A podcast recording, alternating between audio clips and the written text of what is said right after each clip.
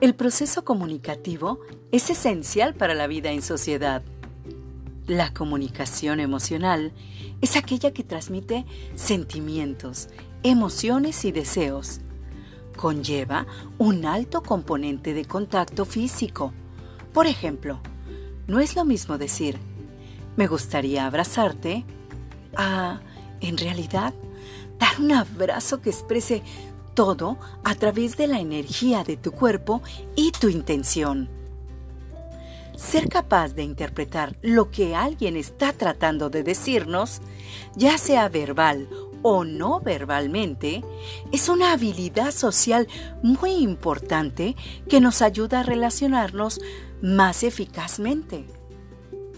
Percibir nuestras propias emociones poder regularlas y luego compartir adecuadamente con los demás lo que sucede dentro de nosotros son elementos de una comunicación emocional exitosa.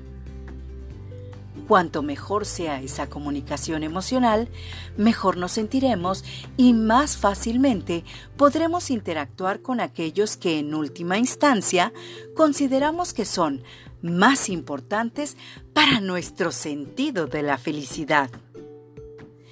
Que si sanando el alma es la panacea, no, no lo es.